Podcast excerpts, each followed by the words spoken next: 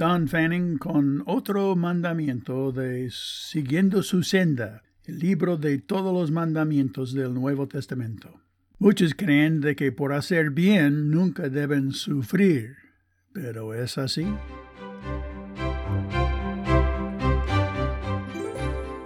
No se sorprenden del sufrimiento, es el mandamiento para hoy.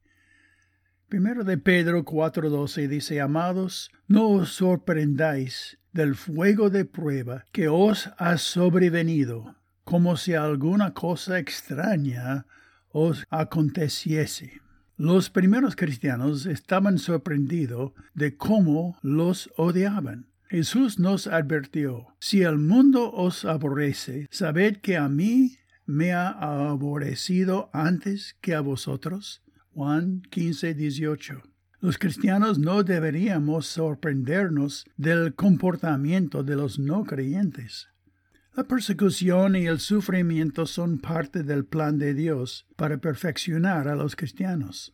Pedro escribió, en lo cual vosotros os alegráis, aunque ahora por un poco de tiempo, si es necesario tengáis que ser afligidos en diversas pruebas, para que sometida a prueba vuestra fe, mucho más preciosa que el oro, el cual aunque perecedero se prueba con fuego, sea hallado en alabanza, gloria y honra cuando sea manifestado Cristo Jesús.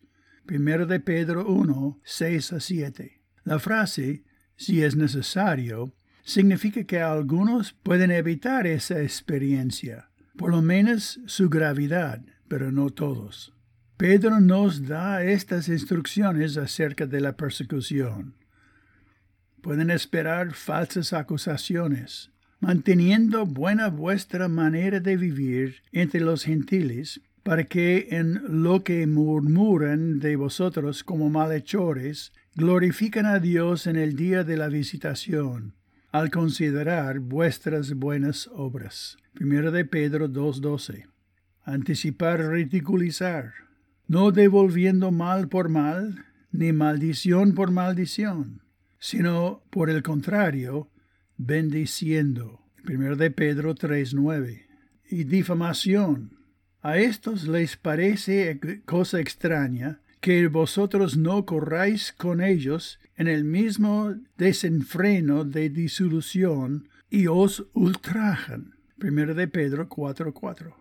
Los hombres y mujeres de Dios que se plantaron firmes por el Evangelio han sido mundialmente ridiculizados, torturados y asesinados. Millones han pasado por mucho mayor sufrimiento del que nosotros enfrentamos jamás, sin mencionar lo que nuestro Señor sufrió por nosotros.